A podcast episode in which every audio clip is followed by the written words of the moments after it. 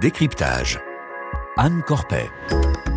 Conformément au calendrier fixé par le gouvernement, l'Assemblée nationale a achevé vendredi à minuit l'examen de la réforme des retraites. Les élus n'ont pas adopté le projet de loi ni même débattu du crucial article 7, celui qui reporte l'âge de la retraite à 64 ans. Députés et gouvernement ont utilisé tous les moyens possibles pour ralentir les débats. Les neuf jours de discussion ont régulièrement tourné à la foire d'empoigne. Insultes, invectives et incidents de séance se sont multipliés dans l'hémicycle, pendant que dans la rue, les manifestants opposés à la réforme ont exprimé leur mécontentement avec calme et sans débordement notable. Le texte doit maintenant être examiné par le Sénat. Les débats à l'Assemblée ont laissé un goût amer chez de nombreux élus et ont déjà des conséquences politiques. Ce sont elles que nous allons tenter d'évoquer ce soir dans Décryptage. Et avec nous en studio, Dorian Dreuil, bonsoir. Bonsoir. Vous êtes politologue, expert associé à la Fondation Jean Jaurès, enseignant à l'Université Paris-Nanterre. Merci de nous avoir rejoints en studio. Et tout d'abord, je voulais vous faire écouter ceci. On n'est pas dans un amphi, on n'est pas dans une manif, on est dans l'hémicycle. Je retirerai mon tweet le jour où vous retirerez cette réforme qui va sacrifier des milliers de gens. Voilà Est-ce qu'on peut enfin avoir des réponses? Nous avons eu 15 jours de mensonges sur les 1200 euros, sur les carrières longues. Vous pouvez rigoler, Madame la Présidente. Moi, ça me fait pas rire. Moi, je pense que vous n'êtes pas présidente de l'Assemblée nationale, que vous êtes un agent provocateur. J'ai des rappels au règlement de partout. Soit on les prend, soit on arrête, soit on suspend, mais... Euh... On est là Mesdames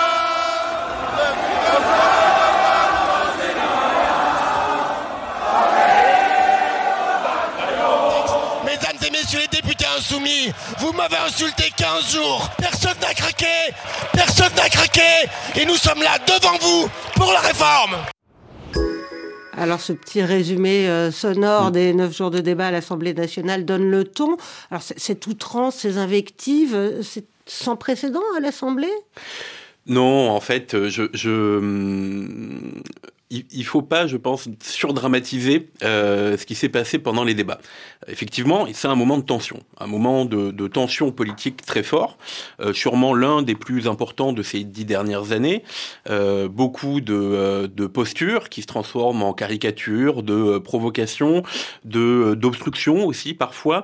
Mais il faut se méfier. Je pense qu'on aurait tort de penser qu'il y, a un effet dramatique sur le débat ou sur la qualité de la vie politique ou sur euh, notre vie démocratique. Parce que euh, c'est l'histoire de cette Assemblée, c'est l'histoire du Palais Bourbon que d'avoir connu souvent des moments euh, d'invective, de tension, de débat, de d'opposition très forte, de vision de société. On, on, peut se rappeler de, de, de, grands moments de débat politique qui ont divisé cette Assemblée. Avec des débordements déjà. Avec des débordements, souvent. en 1967, les députés socialistes et gaullistes s'insultent et s'invectivent et ça se règle en duel, à l'épée.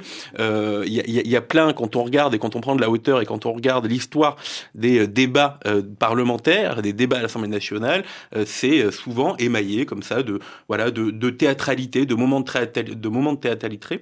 Mais la vie politique a aussi besoin de d'assumer cette part de théâtralité parce que quand il y a du débat, de de, de, de l'opposition ferme et un peu féroce sur les bancs du Palais Bourbon, c'est aussi de la violence qu'il n'y a pas en dehors.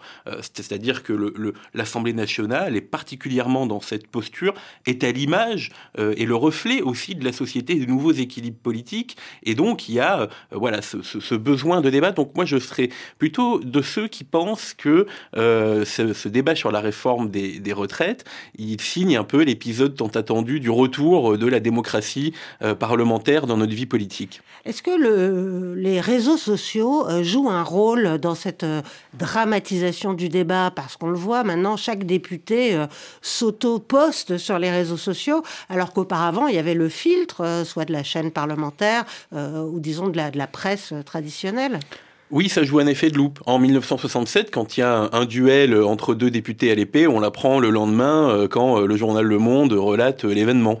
Euh, donc il y a cet effet de loupe et cet effet un peu amplificateur qui a aussi des effets sur le comportement hein, du, du, personnel oui, politique. On cherche, à, euh, voilà, on, on, on voit qu'il y a des, des interventions où euh, bon, c'est pour la vidéo Twitter d'une minute vingt, en espérant euh, faire un peu de buzz ou obtenir de la visibilité. Donc c'est sûr qu'il y a un effet amplificateur et, une certaine distorsion de, de, de, la réalité des débats. Mais encore une fois, c'est pas dramatique, je pense. Mais est-ce que le risque, c'est pas quand même que c'est ces moments de, de, buzz qui restent dans les têtes et non pas les échanges d'arguments sur le fond, sur un vrai sujet, celui des retraites? Effectivement. Alors, c'est d'ailleurs le, regret qu'on pourrait nourrir hein, sur euh, cette séquence, c'est qu'on passe à côté de l'essentiel en quelque sorte. C'est-à-dire que euh, on passe à côté de l'essentiel, l'essentiel qui est euh, comment est-ce que le rapport au travail a évolué?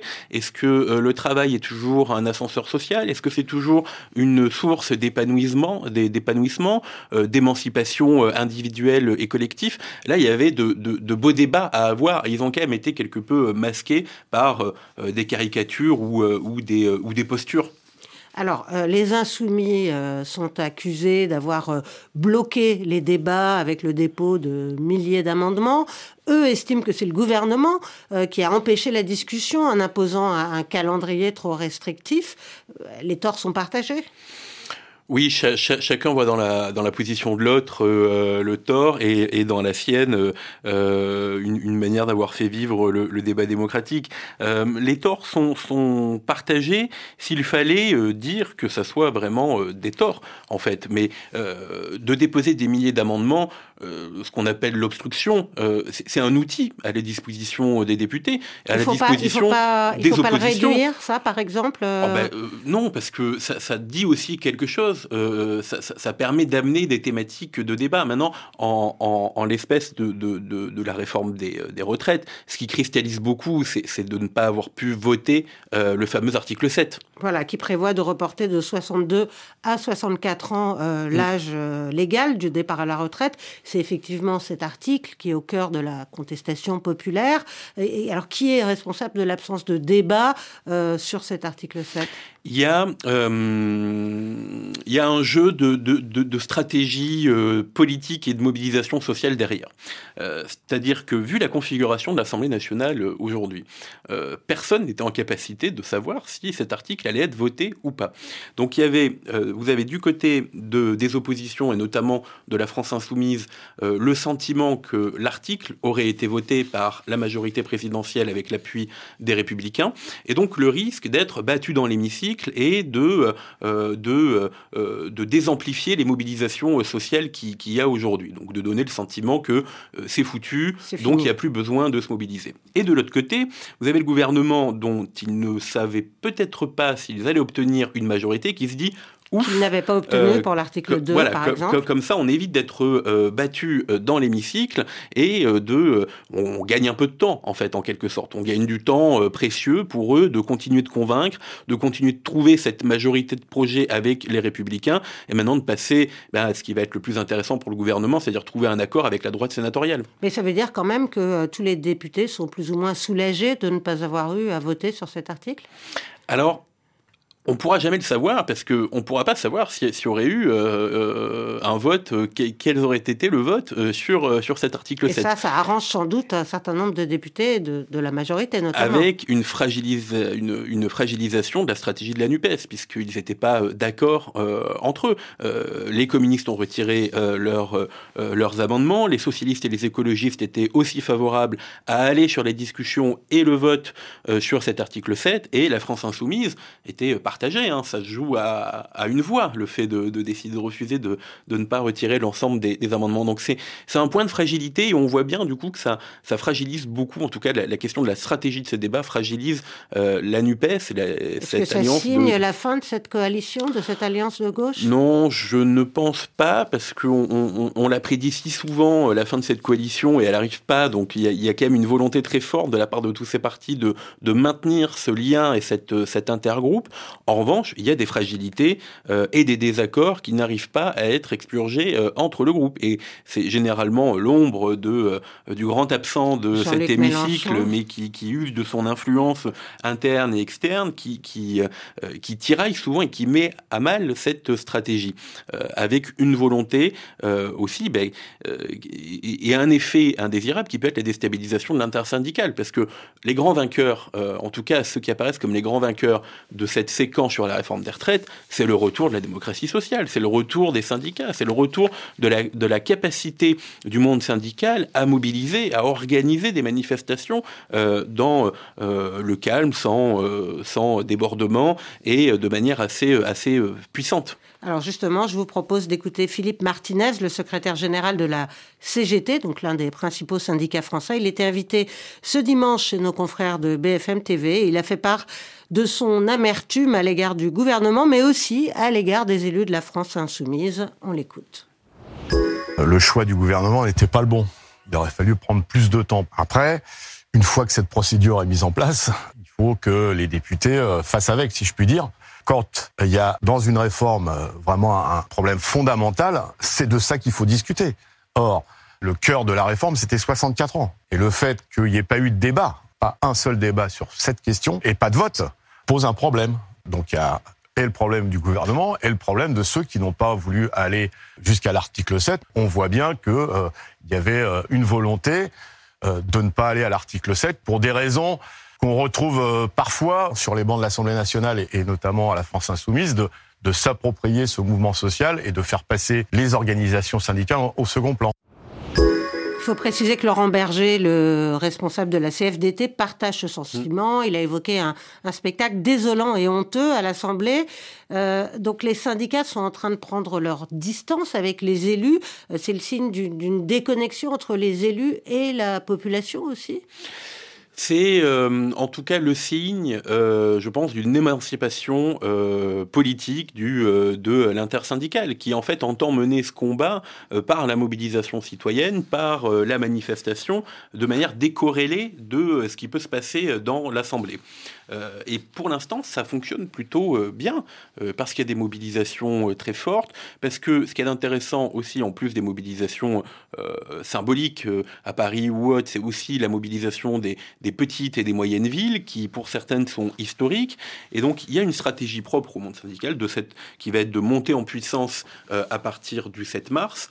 Et, c'est intéressant parce que c'est aussi signe d'une vitalité de notre démocratie. C'est-à-dire qu'il faut, faut, faut, faut il, faut, il faut veiller à ne pas, euh, je pense, mettre à mal dans les discours ou dans les approches qu'on pourrait avoir de ces débats euh, ce qu'est la beauté de la vie démocratique, c'est aussi la grève et la manifestation qui est une voie d'expression démocratique, qui est une légitimité démocratique. Notre démocratie, elle repose sur plusieurs légitimités. Il y a celle de l'Assemblée nationale, il y a celle des corps intermédiaires. Et donc l'enjeu, il est de faire coexister toutes ces légitimités sans les rabaisser ou les faire passer au second rôle. Alors, pour revenir au, débat à l'Assemblée, il a aussi, euh, on a parlé des fractures internes de la NUPES, mais il y a aussi euh, eu la révélation de divisions profondes au sein de la majorité. Tout à fait. Euh, et depuis, euh, depuis quelques semaines, d'ailleurs bien avant le début des débats, euh, le mouvement démocrate notamment était à, signifier plusieurs fois et de manière publique certains désaccords sur le fond du texte, a dit la volonté de, de, renforcer le pan social de ce texte. Il y a aussi Horizon, le, le, le, groupe des députés mené par, par Édouard Philippe, qui, qui, a fait, qui a montré des signes de, de, de désaccord et, et d'émancipation certains députés qui ont même annoncé euh, ne pas voter le texte en l'état. Donc même au sein de la majorité, il y a des difficultés. Et s'il y a déjà des difficultés au sein de la majorité, pour eux, du coup, ça rend la tâche encore plus difficile de trouver un accord, un accord avec euh, euh, les républicains qui se retrouvent, pas en faiseur de roi, mais en faiseur de loi, en tout cas de cette loi, avec cette capacité de, rôle pivot. Mais... Avec le numéro 2 des républicains qui a été démis de ses fonctions à l'issue du débat, Aurélien Pradier, euh, bah, pour manque de, conformité aux, consignes, c'est ça? Oui, c'est ça, avec euh, un enjeu pour Éric Ciotti, euh, le nouveau président du parti, de d'imposer à la fois son autorité en interne et aussi d'imposer son autorité dans les négociations à avoir avec, avec la majorité présidentielle. Et c'est d'ailleurs assez révélateur, le, ce qu'on peut observer de, ces débats, est quand même révélateur de notre manque de culture du compromis. Euh, et parfois même de manque de culture du dialogue. Euh, euh, ce débat est l'occasion d'apprendre ça, d'apprendre cette nouvelle culture politique qui est l'art du compromis en politique, qui nous est assez étranger, qui est rendu obligatoire et de fait de par la composition assez inédite de cette Assemblée nationale, mais qui nous est assez inconnu finalement. Quand on regarde les, débats et les postures, on a l'impression qu'il y, a cette impossibilité de trouver du compromis et du consensus. Et, là-dessus, est-ce que par exemple le fait que maintenant le travail en commission, qui est un, prélude au débat à l'Assemblée, le fait que ce travail soit maintenant diffusé, est-ce que ça, c'est pas quelque chose qui empêche finalement les compromis? Est-ce que les élus ne sont pas tentés de faire, encore une fois, le buzz plutôt que de chercher des accommodements? Oh, je pense que c'est important qu'il y ait de la transparence euh, dans les débats, qu'on voit euh, comment se positionnent euh, les uns les autres, ce qui permet de mettre en évidence que il n'y a, pas cette, il y, a dans la culture politique française, dans la, dans la culture de la vie politique française, ce sentiment qu'on ne peut avoir raison que tout seul et que l'autre n'a finalement que toujours tort et que si on n'est pas en coalition, il faut être dans des oppositions strictes, sévères et féroces.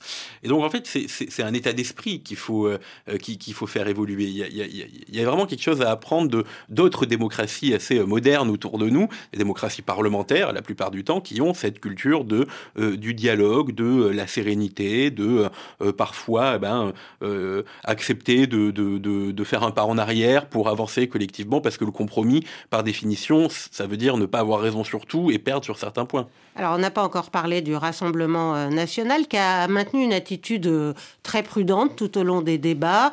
Euh, le RN a laissé la gauche euh, s'écharper avec la majorité. Est-ce qu'au fond, c'est pas le RN qui sort gagnant de cette séquence? Si, et comme euh, beaucoup de séquences d'ailleurs euh, depuis euh, les élections législatives, le Rassemblement national a une stratégie d'institutionnalisation, de crédibilisation, de, en gros, de, de, réussir à montrer qu'ils sont les prochains en capacité de pouvoir exercer le pouvoir dans une logique d'alternance politique. Et ils y arrivent très bien, et euh, tout le monde fait le travail à leur place, parce qu'ils arrivent toujours à trouver euh, cette position un peu extérieure, euh, de laisser tout le monde s'écharper avec de temps en temps un petit coup de, de, de, stratégie, un petit coup de théâtre, le dépôt de cette motion de censure qui, n'avait aucune chance d'être adoptée. Mais qui permet au Rassemblement national de montrer, et à Marine Le Pen surtout, de prendre de la hauteur et de montrer qu'elle est en capacité de pouvoir diriger le pays, et, et ça, pour l'instant, ils y arrivent plutôt bien, oui. Et, la suite parlementaire, c'est donc le passage du texte euh, au Sénat dans dix jours. Euh, là, ça va mieux se passer. Ça risque de mieux se passer. Alors d'abord parce que euh, il y, a, une tradition du, débat au Sénat qui, est plus calme et apaisée qu'à celle de l'Assemblée nationale, avec une vision de temps un peu plus long et peut-être un, aspect voilà qui échappe encore aux sénateurs et aux sénatrices cette question de la vidéo sur Twitter ou de ou, ou de la recherche du buzz et de la petite phrase. Euh, mais effectivement, pour le gouvernement, ça risque d'être beaucoup plus euh, simple, euh, puisqu'il sera plus facile euh, pour eux de dialoguer avec la droite sénatoriale et une opposition moins forte et moins puissante que sur les bancs de l'Assemblée nationale. Et alors l'étape d'après, ce sera une commission mixte paritaire et vraisemblablement le vote du texte finalement à l'Assemblée. Tout à fait.